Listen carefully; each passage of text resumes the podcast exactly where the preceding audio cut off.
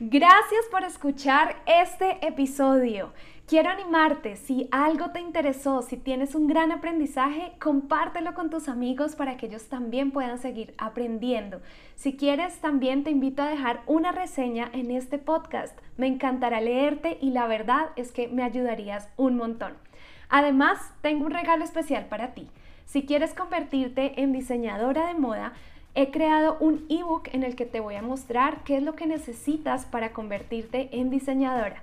Así que si quieres descargarlo, abre una ventana en tu navegador y escribe cf.laurapaez.com diagonal regalo DM. También dejaré el enlace en la descripción. Y un mensaje para terminar. Recuerda, tú puedes convertirte en la diseñadora que sueñas. Tú has sido creada para crear y ya tienes todo lo necesario para lograrlo. No lo olvides. Un abrazo y nos vemos en el próximo episodio.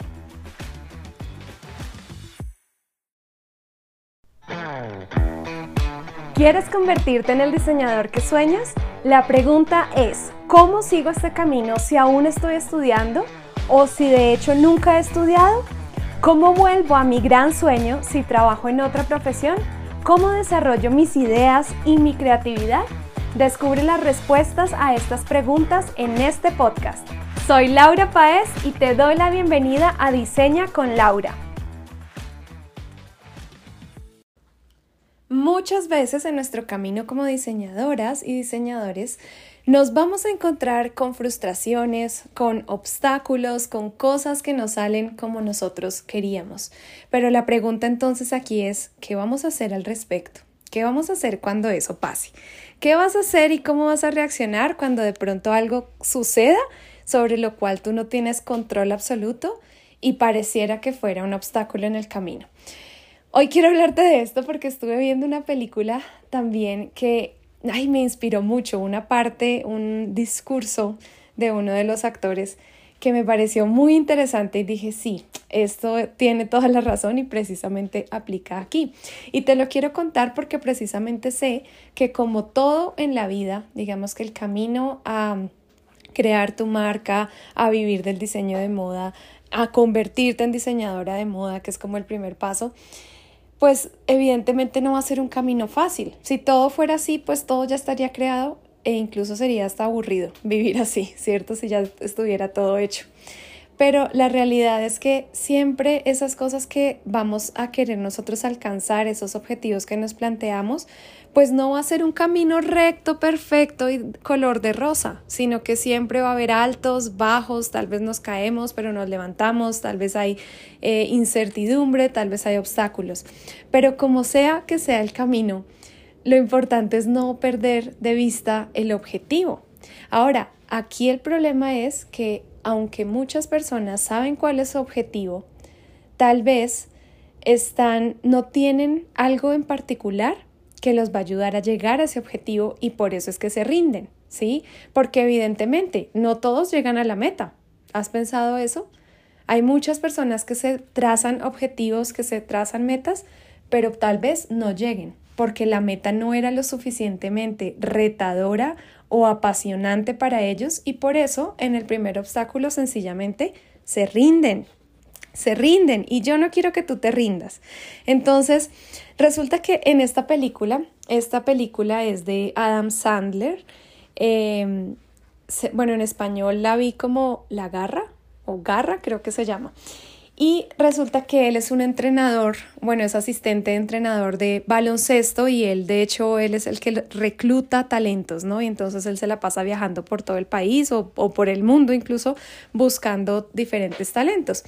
Y resulta que estaba muy frustrado porque el hombre no encontraba el próximo jugador eh, del equipo. Y entonces al final, bueno, por allá llega el encuentra. Yo creo, yo quiero que la veas porque pues interesante, más bien no te voy a contar de qué se trata la historia, pero sí me voy a detener en el discurso. Resulta que hay un momento en el que él está con ese muchacho al cual está entrenando y han hecho muchas cosas para que él participe en uno de esos eventos donde hay pues cazatalentos y demás. Y resulta que pasa algo terrible y el caso es que él no puede y él está destrozado el muchacho y llega este entrenador, se llama Stanley en la película, y Stanley le dice, bueno, ¿esto es lo que quieres hacer? Ah, bueno, no, resulta que le pregunta primero, lo, llega y lo saluda, ¿no? Y el muchacho le dice, ¿sabes qué? Me voy. Como quien dice, ya esto ya no fue para mí, ya hice lo que tuve que hacer, no se pudo, me voy, me rindo, ¿sí? Y Stanley le dice, ¿eso es lo que realmente quieres hacer? ¿Viniste hasta acá y quieres darte por vencido? Y entonces aquí empieza un discurso tremendo, tremendo, tremendo. Y toca un punto muy interesante. Entonces le dice, ¿realmente amas esto? ¿Cuánto amas el baloncesto? Y hoy yo te quiero preguntar a ti que me escuchas, ¿cuánto amas el diseño de moda? ¿Realmente amas esto o lo estás haciendo porque es un hobby, porque es algo que está... Em, de pronto dentro de tus gustos, pero pues simplemente es algo que haces en tu tiempo libre. O amas esto con todo el corazón y quieres vivir por esto, porque si no, pues ¿para qué nos molestamos? Así le dijo precisamente el actor. Y le dijo así, no, pues si realmente no amas esto con todo el corazón, pues ¿para qué nos molestamos? Y entonces en ese momento le dice, ¿esto te obsesiona? ¿Esto realmente te obsesiona? O sea, lo amas hasta tal punto de que te obsesiona, de que no puedes dejar de pensar en esto. Y entonces él le dice, y, la escribí aquí la frase, dice, la obsesión vence al talento siempre. La obsesión vence al talento siempre. En este caso, el muchacho sí tenía talento, pero el muchacho se quería rendir. Entonces él le dice, tienes, tienes todo el talento, pero realmente te obsesiona. Esto es lo único que estás pensando porque es que allá afuera eres tú contra ti mismo, le decía. Uy, esto también fue muy, muy interesante verlo porque aplicándolo a nosotros, pasa totalmente igual. Mira, yo en mis asesorías, en mis cursos con mis estudiantes y demás, yo suelo ver esto. A veces hay personas que dicen, sí, a mí me encanta y, empiezan con, la, con toda la, energía, digamos, el gusto por esto pero de repente esa pasión como que se apaga, como que de, repente esa pasión no necesariamente es a ese nivel de obsesión de realmente esto quiero que sea mi proyecto de vida, yo quiero vivir del diseño de moda, yo quiero ser diseñadora, ¿sí?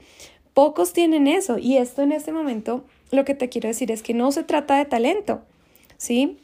Porque si tienes o no talento, eso no significa que tú vayas a llegar a la meta. La obsesión es lo que va a marcar la diferencia.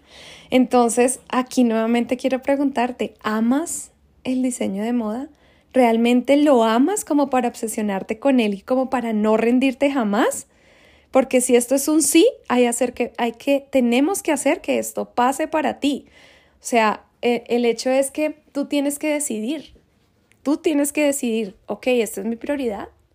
Es mi prioridad convertirme en la mejor diseñadora del mundo y por eso es que estoy diseñando, por eso es que estoy sacrificando el tiempo, por eso es que estoy invirtiendo, por eso es que estoy haciendo lo que estoy haciendo o realmente es algo que estoy haciendo ahí, pues en mi tiempo libre y realmente no tengo ninguna visión respecto a lo que yo pueda llegar a hacer.